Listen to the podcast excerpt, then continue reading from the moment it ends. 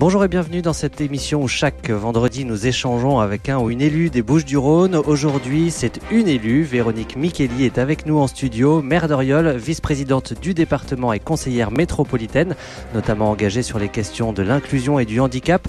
Beaucoup d'autres sujets, vous allez l'entendre. Politique et déjà, l'entretien politique sur Dialogue RCF, Amaury Guilhem. Bonjour Véronique Micheli. Bonjour. Merci d'avoir répondu à notre invitation. Alors je le disais en introduction, vous occupez euh, plusieurs mandats au sein de différentes collectivités locales. On va commencer avec celui qui j'imagine vous occupe le plus, celui de maire. C'est votre premier mandat comme maire, même si vous êtes engagé depuis longtemps comme élu au conseil municipal. Alors après euh, presque deux ans euh, comme maire d'Oriol, pas de, pas de regret, un mandat on imagine exigeant, extrêmement prenant. Oui, tout à fait, tout à fait. C'est un très très beau mandat. Je crois que c'est le plus beau mandat qu'on puisse euh, qu'on puisse euh, se vivre. Euh, c'est un mandat qui est très très prenant. Euh, c'est du 24 heures sur 24 et 7 jours sur 7. je pense que je n'avais pas imaginé à quel point c'était prenant, ouais. mais c'est aussi passionnant parce que c'est un mandat de proximité mmh.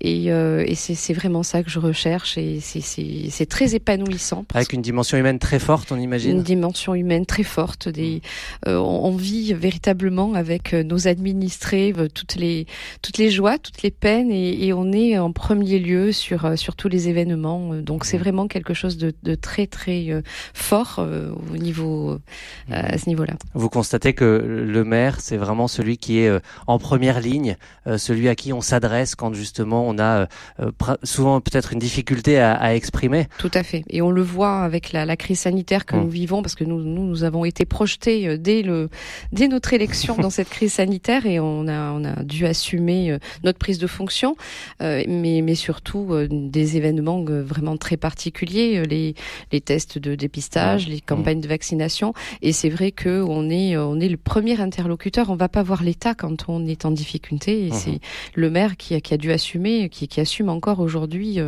euh, tout, tout, tout les, l'accueil dans les écoles, les crèches, euh, les campagnes de vaccination. on est vraiment en première ligne. Avec, avec le sentiment pour vous quand même d'arriver à, à, avancer sur des sujets sur lesquels vous aviez envie de faire avancer euh, Oriol eh ben ou le sentiment de, de, de, d'être surtout là pour euh, gérer cette urgence qui parfois change d'une semaine sur l'autre? Ben C'est toute la difficulté, c'est que on, on risque d'être pris euh, la tête dans le guidon, pris dans par partout le fonctionnement euh, quotidien qui est encore plus fort aujourd'hui avec mmh. la crise sanitaire. Mais non, on a quand même un cap et qu'on tient à garder. Et j'ai aussi avec moi toute une équipe qui est, qui est bien vigilante là-dessus mmh. et chacun dans sa délégation fait avancer ces projets et c'est très intéressant. On a quand même lancé euh, euh, de beaux projets depuis deux ans que nous sommes élus et, et non, on a quand même, on, on, avance. Alors on va évoquer justement euh, certains de ces projets. Euh, je voudrais commencer par souligner une distinction. Oriol est la seule commune de plus de 10 000 habitants des Bouches-du-Rhône à avoir reçu le label Ville et Village étoilé.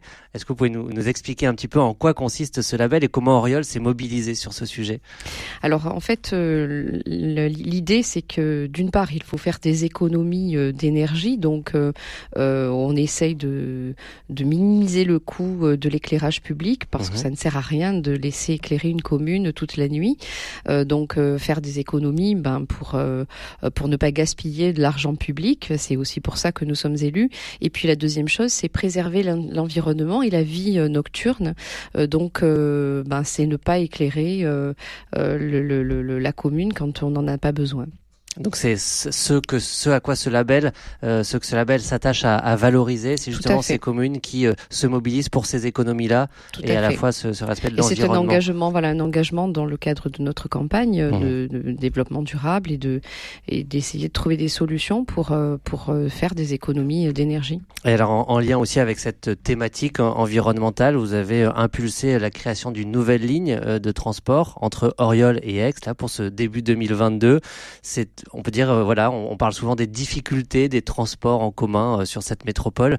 Là, il y a un exemple concret. En fait, euh, vous n'avez pas attendu le, le milliard d'Emmanuel Macron pour avancer pas sur ce tout, sujet. Pas du tout. Non, non. Justement, j'ai et c'est aussi comme ça qu'un maire doit doit agir aujourd'hui, travailler avec nos partenaires que sont le département et là pour le, le cas des transports, la métropole. Mmh. Et j'ai euh, vraiment demandé à la métropole de mettre en place cette ligne de bus parce que nous avons de nombreux étudiants qui se rendent sur Aix-en-Provence et il n'y avait pas de ligne euh, Oriol-Aix-en-Provence. Donc dans un premier temps, nous avons mis en place très rapidement une ligne qui emmène les, les, les étudiants ou les personnes qui travaillent sur Aix-en-Provence par par la Dessous, Oriol-la mhm. Dessous puis Aix-en-Provence. Et puis dès le mois de septembre, nous avons une ligne directe qui partira d'Oriol avec plusieurs bus dans la journée pour amener directement sur sur le la ville d'Aix-en-Provence. Donc ça fait le, lien avec ce sujet de la métropole, avec cette compétence des transports que, vous évoquiez, cette métropole qui est au cœur de, plein de débats, euh, de, réformes aussi, un projet de, réforme, on le sait. Quel regard vous portez un petit peu sur euh, ces mouvements-là? C'est l'occasion pour euh, une commune comme la vôtre, pour Oriol, d'espérer pouvoir récupérer des, compétences qui avaient été confiées à la métropole, ces compétences, ces fameuses compétences de proximité, de se dire ben, ça va être l'occasion pour nous communes finalement de, mieux répondre à l'attente de nos, de nos administrés sur des sujets vraiment de proximité? Oui, alors Oriol est une commune un peu particulière. Euh, les communes du, du CT4, du, du territoire du pays d'Aubagne, n'ont pas transféré leur voirie. Donc nous ne sommes pas tous d'ailleurs dans la même configuration, parce que mhm. nous avons conservé encore la, la, la voirie. Mais c'est vrai qu'il y a des, des compétences comme les, le stationnement euh, que nous aimerions bien euh, récupérer, parce que euh, ce n'est pas parce que la métropole ne fait pas son travail, mais c'est une trop grosse métropole. Il y a trop de temps de délai.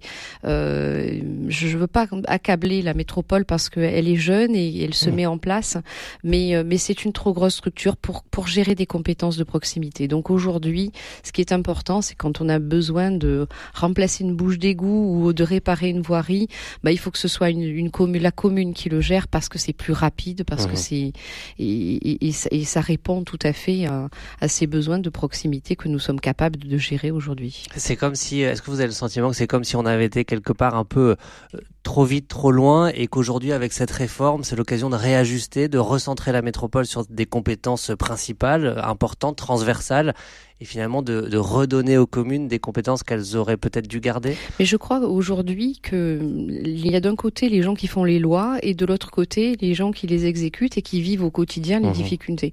Aujourd'hui, j'aimerais que l'Assemblée nationale et le Sénat et tous ces gens qui travaillent là-bas écoutent les maires parce que nous sommes au plus près des difficultés. C'est nous gérons au quotidien.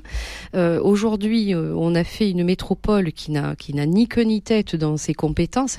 Une métropole devrait avoir des grandes compétences, les transports, mhm. l'économie, euh, mais pas, mais pas les compétences de proximité. Mais c'est évident pour nous les maires, mais ça ne paraît pas aussi évident euh, euh, aux gens qui nous font les lois. Et, avec cette séparation justement et cette interdiction pour des maires de pouvoir être en même temps sénateur ou député, je, je, crois que c'est une, une, autre erreur aussi que le mhm. gouvernement a fait parce que on va avoir d'un côté, d'un côté des gens du terrain qui sont sont au, plus près des préoccupations des habitants, et de l'autre côté, ben, des gens qui euh, sont dans des hautes, hautes, sphères et qui ne sont absolument pas conscients de, euh, mmh. de, de, de, ce qui préoccupe les Français d'une manière générale. Euh, il y a vraiment, vraiment l'exemple de la métropole mmh. est un exemple type de cette erreur vers laquelle on va en France sur le, le, vraiment l'éloignement entre la, la, réalité du terrain et, et, comment on gère un mmh. pays. Et donc avec un, un appel hein, qu'on entend que les maires soient davantage écoutés, que leurs paroles soient davantage prises en compte pour ces grandes décisions Complètement, sur les grandes décisions, sur les, les petites décisions aussi. Euh, on peut pas gérer les cantines scolaires et, et, euh, et, et, la voirie et, et laisser de côté toutes les autres préoccupations euh, Alors il y a un, projet qui a, qui a, vu le jour à Oriol euh, en 2020, euh, aussi dans le cadre métropolitain, c'est l'espace euh, de la confluence, lieu culturel qui n'a pas eu un, un début d'histoire évidente puisqu'il y a eu le confinement en mars 2020 et puis toute la crise sanitaire qui a suivi et qui a quand même impacté lourdement le monde culturel, on le sait. Malgré tout, cet outil, ce lieu culturel à Oriol, même s'il s'adresse à, un territoire plus large, il a pris son envol dans ce contexte compliqué. Oui, alors on est très heureux d'avoir cette salle de spectacle métropolitaine. On a fait aujourd'hui plus de campagnes de vaccination et de tests que de spectacles. Hein. Quand on regarde le nombre de, de, campagnes, on en a fait une dizaine, euh, organisées par la commune. Hein. Je tiens à le souligner avec les médecins et les infirmiers de, de la commune. Donc un grand merci à eux. Euh, mais mais c'est vrai qu'il voilà, ça a été très compliqué à lancer avec euh, avec une jauge aussi particulière, donc mmh. un spectateur sur deux mais c'est quand même un très très bel outil. Et la commune, on a récupéré la gestion depuis le 1er janvier. Donc voilà, nous allons le faire vivre et nous voulons apporter de la culture à mhm. Oriol et que la culture soit au plus près des petites communes aussi. C'est important de ne pas avoir à, se déplacer sur Marseille ou sur Aix-en-Provence, de pouvoir amener des concerts et des, des, pièces de théâtre, enfin des, des choses de qualité mhm. dans nos petites communes. C'est une façon aussi de faire vivre l'esprit de cette commune. Vous dites de pas se déplacer forcément sur Marseille, sur Aix. Est-ce que le, risque de communes comme Oriol aujourd'hui, c'est finalement de devenir un, lieu où les gens euh, habitent, euh, mais même après euh, vivent à Marseille ou à Aix, peut-être avec aussi une, forte pression au niveau de, l'urbanisation. Vous arrivez à, préserver cette qualité de vie du village, résister un petit peu à cette urbanisation des, des grosses villes autour qui peut-être voudraient déborder un peu sur votre commune? C'est tout à fait l'objectif de mon équipe, c'est de continuer à garder cet esprit village, villageois, de partage, de convivialité, euh, moderniser la commune et faire en sorte que ça ne soit pas une commune dortoir. C'était un petit peu la dérive mhm. euh, depuis ces dernières années.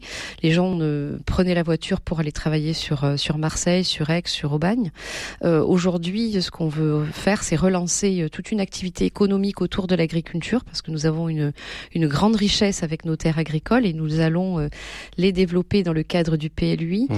Et puis c'est de, de, redonner cette attractivité euh, à, la commune qu'elle a, qu'elle a un peu perdue. Donc euh, redonner l'attractivité du centre-ville, euh, redynamiser le centre-ville, requalifier aussi le centre ancien et remettre en valeur tout ce un potentiel qui est énorme sur sur une commune comme Oriol de 13 000 habitants, mhm. avec des espaces verts aussi à préserver, mais à, à, mettre en valeur. Et c'est le plus important. Aujourd'hui, on a on a vraiment un beau projet de redynamisation du centre-ville qui a commencé par la requalification de, de la place principale, mhm. Qui est aussi notre richesse et qui est le poumon de la ville. Euh, voilà, un, travail important et on veut faire d'Oriol une commune moderne, euh, vivante, où il fait vraiment bon vivre. Et qui prend soin de ses agriculteurs. Euh, vous voyez que cette agriculture qu'on peut appeler parfois périurbaine, là il y a un enjeu fort pour les accompagner, faire en sorte que ces terrains aussi, ils ne deviennent pas euh, que des lotissements ou des, ou des zones euh, industrielles ou zones commerciales, mais de garder cette agriculture de proximité Tout à fait. Il y a une pression euh, foncière, vous imaginez, qui est très importante. Donc, dans le cadre de notre PLUI, nous, nous avons augmenté encore la capacité de, de, de, de, des terres agricoles mhm. et nous sommes passés de 450 à plus de 500. Nous avons gagné, je crois, 80 hectares de terres agricoles, justement pour relancer cette, cette agriculture, nous, nous facilitons aussi l'installation de jeunes agriculteurs. Nous avons acquis, euh, nous, communes, des terres agricoles qui étaient en vente et que nous mettons à disposition. Alors, de jeunes agriculteurs, mais aussi du lycée Valabre qui s'installe mmh. à, Oriol avec une, section euh, euh, de d'apprentissage qui est la, une première aussi dans les Bouches du Rhône. donc, une belle section qui a démarré depuis le mois de novembre. Et c'est aussi relancer l'agriculture par la formation des mmh. jeunes et c'est quelque chose aussi qui me tient à cœur puisque je suis une ancienne principale de collège et donc euh, voilà la formation des jeunes c'est aussi euh, je crois que quand on veut avoir une place dans la société il faut aussi avoir un, travail mhm. et, c'est comme ça que je j'essaye de travailler avec la jeunesse. Alors des jeunes aussi parfois ils sont euh, artistes il y a un artiste que vous appréciez beaucoup je pense que vous allez le reconnaître Véronique Micheli on se retrouve juste après. Il est dans tes gestes dans ton regard, le souffle infime qui fait battre mon cœur à dix ans ma poitrine. Quand nos corps se frôlent, tous leurs océans t'embrasser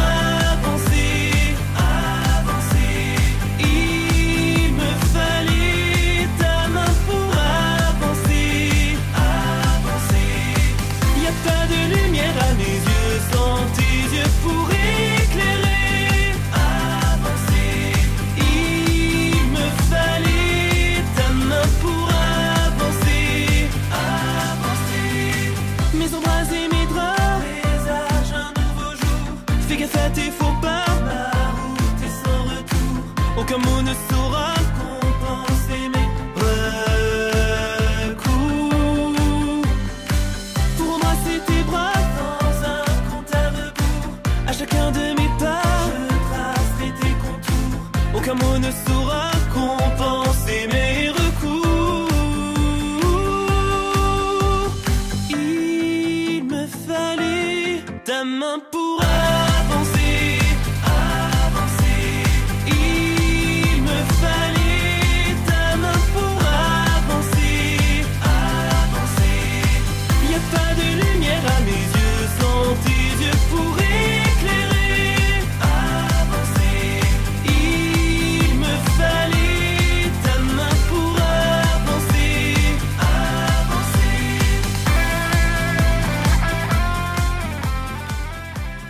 Nicolas Laurent sur RCF avec son titre Avancé. Politique et déjà, l'entretien politique sur Dialogue RCF, Amaury Guilhem. Un jeune chanteur de 21 ans euh, que vous connaissez bien, euh, Véronique Micheli, que vous appréciez euh, particulièrement. Une, une belle fierté pour vous. C'est oui, Nicolas est mon fils. Il n'a pas le même nom que moi, mais c'est mon fils. Et oui, j'en suis très fière parce que c'est un garçon euh, qui accomplit, qui est étudiant à Sciences Po Paris Mhm. et euh, 22 ans il a. Et, et oui, il, écrit son deuxième album, donc je- j'en suis très très fière. Et il écrit dans ses chansons euh, bah, ses racines, ses valeurs. euh, euh, et oui, je, je, je suis très fière de, de, de ce petit. qui a bien grandi. Alors vous, vous êtes, euh, je le disais en introduction tout à l'heure, maire d'Oriol et puis aussi euh, vice-présidente du département des Bouches-du-Rhône et conseillère métropolitaine, notamment sur les questions euh, de handicap, d'inclusion.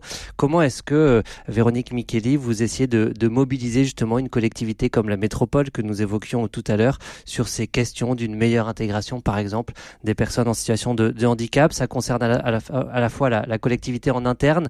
L'idée, c'est aussi d'impulser des actions à l'échelle du territoire pour sensibiliser le- les habitants, les entreprises, les associations à ce sujet.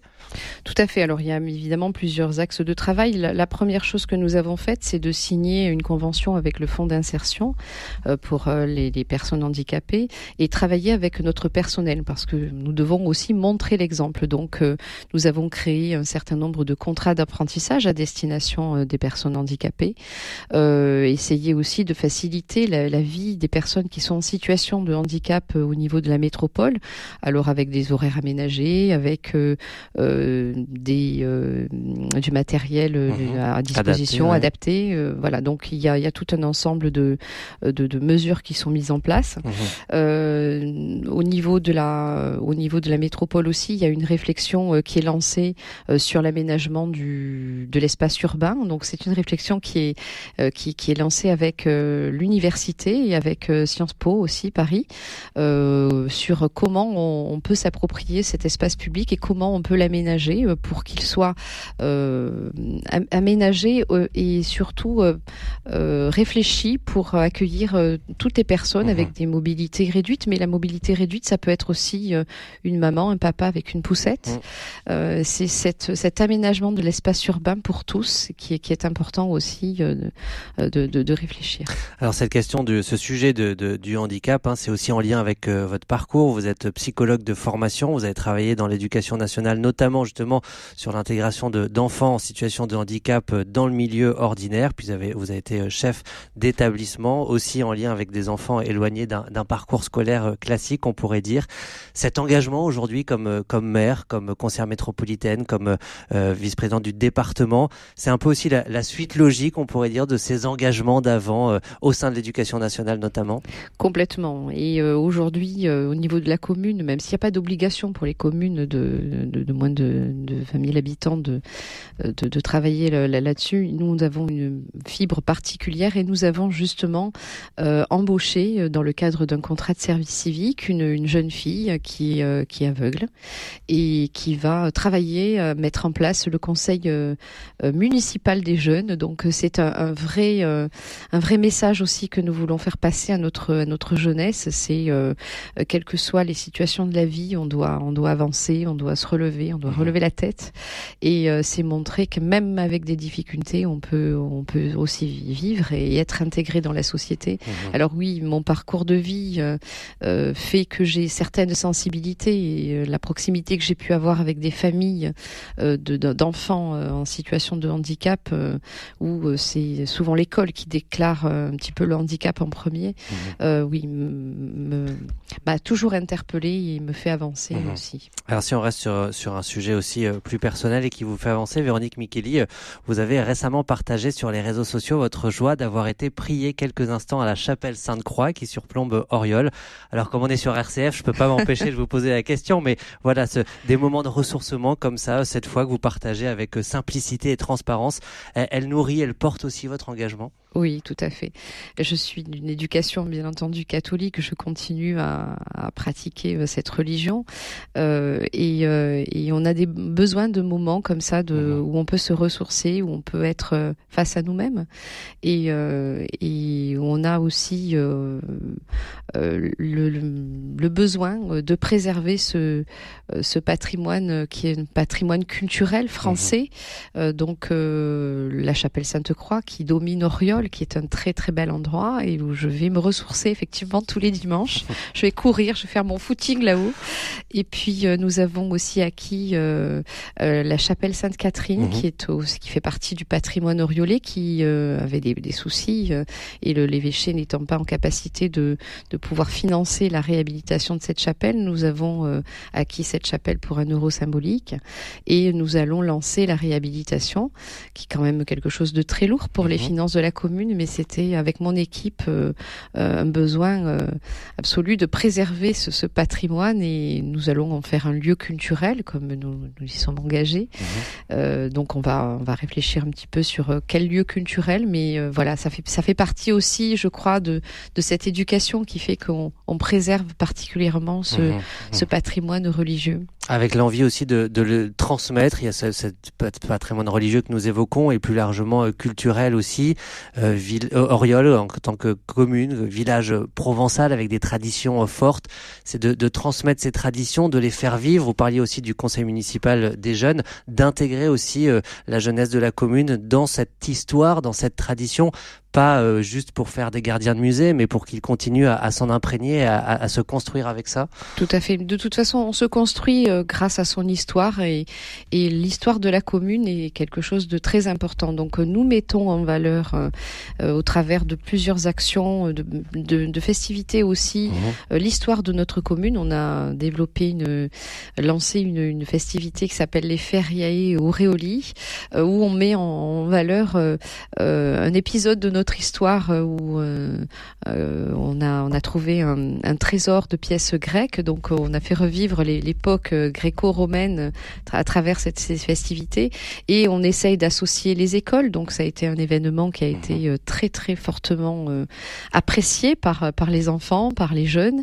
Et puis le conseil municipal des jeunes, là aujourd'hui, a une action, va avoir une action forte puisqu'il vient d'être élu, va avoir une action forte pour nous aider dans la réflexion sur ce qu'attendent les jeunes mhm. d'une commune et c'est faire participer l'ensemble des administrés. On le fait aussi au travers des CIQ de, de, quartier. Euh, je crois qu'aujourd'hui, tout le monde doit s'emparer de l'histoire de la ville et de la gestion de la ville. On ne peut pas euh, diriger une ville tout seul dans son coin. Il faut associer l'ensemble des personnes qui y vivent. Ah, et ces deux sujets que vous avez évoqués, les fériés Auréoli et le conseil municipal des jeunes, on peut retrouver aussi euh, les infos dans euh, le dernier numéro de Oriol le Mag, hein, la magazine sur la commune, qui évoque euh, ces deux sujets. Véronique Micheli, pour terminer notre entretien, est toujours en lien avec cette histoire d'Oriol qui continue de s'écrire. Il y a une, une pièce de monnaie locale que vous avez fait frapper, l'Auréolus. Est-ce que vous pouvez nous expliquer un petit peu? On, on, trouve sur cette pièce un, symbole et puis une, une citation qui n'est pas juste une anecdote. Tout à fait. Alors le symbole, c'est le loriot, c'est le le, symbole de la ville. Euh, et la, citation euh, est en provençal, euh, ou même foot ici d'Orio. Euh, ça veut dire moi je m'en fous, je suis d'Oriol parce que c'est un petit clin d'œil. Ça représente pas mal les Oriolais et leur façon un peu de, de, fonctionner. on, est on est on est très fier de notre identité et en même temps un peu insouciant. et ça vient d'une histoire. donc c'était le, le, curé de Roquevert qui qui, à l'époque, faisait prêcher et disait aux Requevérois qu'ils étaient, qu'ils faisaient des péchés, qu'ils devaient, voilà, s'améliorer. Et donc, il disait Requevérois, vous serez tous damnés. Et à ce moment-là, il y a un oriolé qui se lève pendant la messe hein, et qui dit, mais il y a au même foot, il est sur Doriol. Moi, je m'en fous, je suis d'Oriol. Voilà, c'est cette façon. on a eu envie de faire repartager ce, cette, anecdote et puis euh, surtout euh, de, de, de, se retrouver de, autour de cette identité oriolaise euh, qui est très importante, que qu'on y est, qu'on y soit né ou qu'on vienne mmh. d'arriver d'habiter sur Oriol.